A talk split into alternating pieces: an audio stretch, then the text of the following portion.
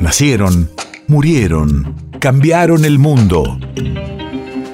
En Nacional Doc, siempre es hoy. Siempre es hoy.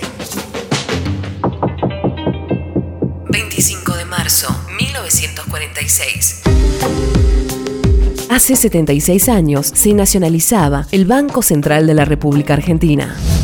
Radio de la memoria. Su función prioritaria pasó a ser la de promover el desarrollo económico. De este modo, buscó reducir la proporción de préstamos hacia actividades especulativas y en contraposición, enfocar los recursos hacia las actividades productivas. La reforma de 1957 de la Revolución Libertadora, cuyo objetivo era liberalizar el sistema financiero, eliminar la nacionalización de los depósitos y la asignación por el Banco Central del Crédito.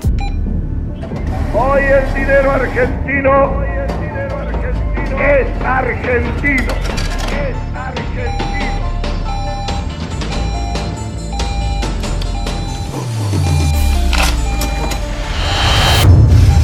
País de efemérides.